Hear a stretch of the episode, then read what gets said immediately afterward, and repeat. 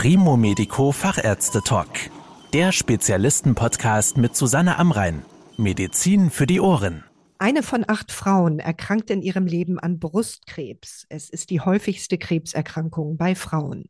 Um Brustkrebs zu verhindern, können sich Frauen vorsorglich die Brüste entfernen lassen für wen eine solche prophylaktische Mastektomie in Frage kommt und was man dabei beachten muss, darüber spreche ich mit Dr. Maren Daso.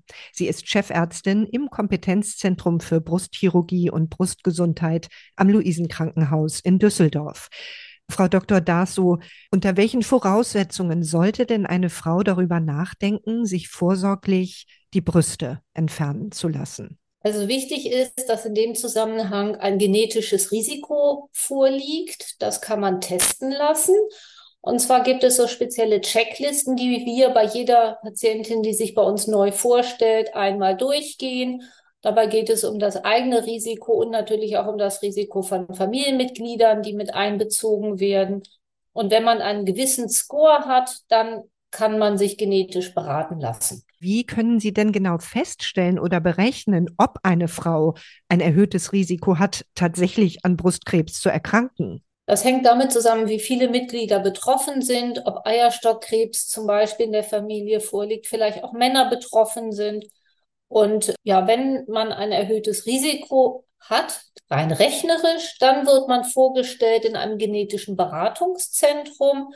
Dort wird dann meistens ein Stammbaum erhoben und wenn man das möchte, damit einverstanden ist, wird dann Blut abgenommen und aus dem Blut wird überprüft, ob eine genetische Disposition, also ein genetisches Risiko vorliegt. Wenn Sie tatsächlich eine oder beide Brüste abnehmen, wie können Sie die denn dann ersetzen? Also es gibt zwei Möglichkeiten, entweder mit Implantaten oder mit Eigengewebe, wobei man normalerweise fast immer Implantate verwendet, weil das natürlich mit deutlich weniger Narben einhergeht und auch das Risiko für Komplikationen deutlich geringer ist. Können Sie denn bei diesen Eingriffen die natürliche Brustwarze und den Warzenvorhof erhalten? Das bespricht man vorher mit den Frauen gemeinsam, ob sie das möchten oder nicht. Die meisten entscheiden sich für einen Erhalt von Brustwarze und Vorhof. Das geht mit einem minimal höheren Risiko einher, weil natürlich unter der Brustwarze doch eher mal ein bisschen Drüsengewebe zurückbleibt. Auf der anderen Seite ist das ein Bereich, den man dann später im Ultraschall auch sehr, sehr gut kontrollieren kann. Wie einfach oder wie schwierig ist denn eine Brustentfernung mit anschließender Rekonstruktion, so wie Sie es gerade beschrieben haben? Also es klingt immer sehr einfach. Man nimmt das Brustdrüsengewebe heraus und legt dann ein Implantat ein. So einfach ist es leider nicht, weil natürlich es immer auf den Hautmantel ankommt. Wie dick ist das Fettgewebe direkt unter der Haut? Wie dünn muss man unter der Haut präparieren? Wie sind die Voraussetzungen? Wie ist die Durchblutung? Also das ist schon eine Operation höheren Anspruchs und die gehört in die Hände von Fachleuten, ganz klar. Welche Risiken oder Komplikationen können denn bei einer vorsorglichen Brustentfernung auftreten? Also neben den normalen Komplikationen von Operationen, von Durchblutungsstörungen, Wundheilungsstörungen etc besteht natürlich auch das Risiko entweder, dass man zu viel Drüsengewebe zurücklässt, dann ist das Risiko nicht gesenkt genug, muss man eindeutig sagen. Oder der andere Fall ist, dass die Haut zu dünn ist und dann natürlich so ein paar Wellen schlagen kann oder halt nicht ganz homogen gleichmäßig ist. Dann hat man immer die Möglichkeit, noch Fettgewebe von woanders absaugen zu lassen und das dort einspritzen zu lassen. Also das kann man korrigieren. Trotzdem besteht natürlich dieses Risiko und darüber muss man vorher Bescheid wissen und auch aufgeklärt sein. Es hört sich ja doch nach recht großen Wundflächen an, die bei diesem Eingriff entstehen. Wie stark sind denn für die Frauen die Schmerzen nach der Operation? Die Schmerzen sind zum Glück sehr gering. Dadurch, dass wir relativ nah unter der Haut arbeiten, hat man am Anfang eher ein Taubheitsgefühl, bis das Gefühl dann nach und nach wieder sich normalisiert oder auf jeden Fall verbessert. Das größte Problem oder die größten Schmerzen hat man normalerweise in dem Bereich, wo die Drainagen liegen. Es werden Drainagen eingelegt, damit das Wundwasser aus der Brusthöhle dann nach außen treten kann, damit man keine Flüssigkeitsansammlung in der Brust hat.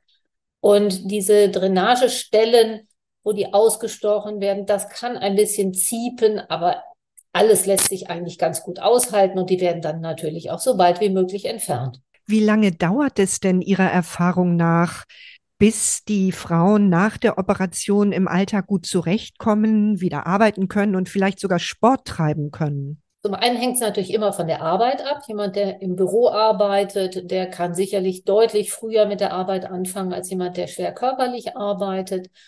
Wir sagen immer, bis die endgültige Wundheilung abgeschlossen ist, vergehen zwei Monate. Also zwei Monate, bis man wieder sportlich alles machen kann, außer Reiten. Da sollte man sogar drei Monate warten. Aber man kann sich nach einem Monat sicherlich schon deutlich belasten. Können sich denn eigentlich auch Frauen, bei denen kein besonderes Risiko besteht, die Brüste entfernen lassen, vielleicht weil sie eine besonders große Angst vor einer Brustkrebserkrankung haben? Das macht letztendlich keinen Sinn. Wenn jemand kein erhöhtes Risiko hat, sich Organe dafür entfernen zu lassen, Davon würde ich auf jeden Fall abraten. Abgesehen davon, dass es natürlich für die Krankenkasse keine Indikation ist und die Kosten dafür nicht übernommen werden, glaube ich, ist es dann wichtiger, dass man Überzeugungsarbeit leistet, eine gute Vorsorge macht und den Frauen auf eine andere Art Sicherheit gibt. Vielen Dank für die Informationen, Frau Dr. Daso. Sehr gerne. Vielen Dank für das Interview. Das war der Primo Medico Fachärzte Talk. Danke, dass Sie zugehört haben. Mehr Informationen rund um das Thema Gesundheit und medizinische Spezialisten finden Sie auf primomedico.com. Bis zum nächsten Mal, wenn es wieder heißt Medizin für die Ohren.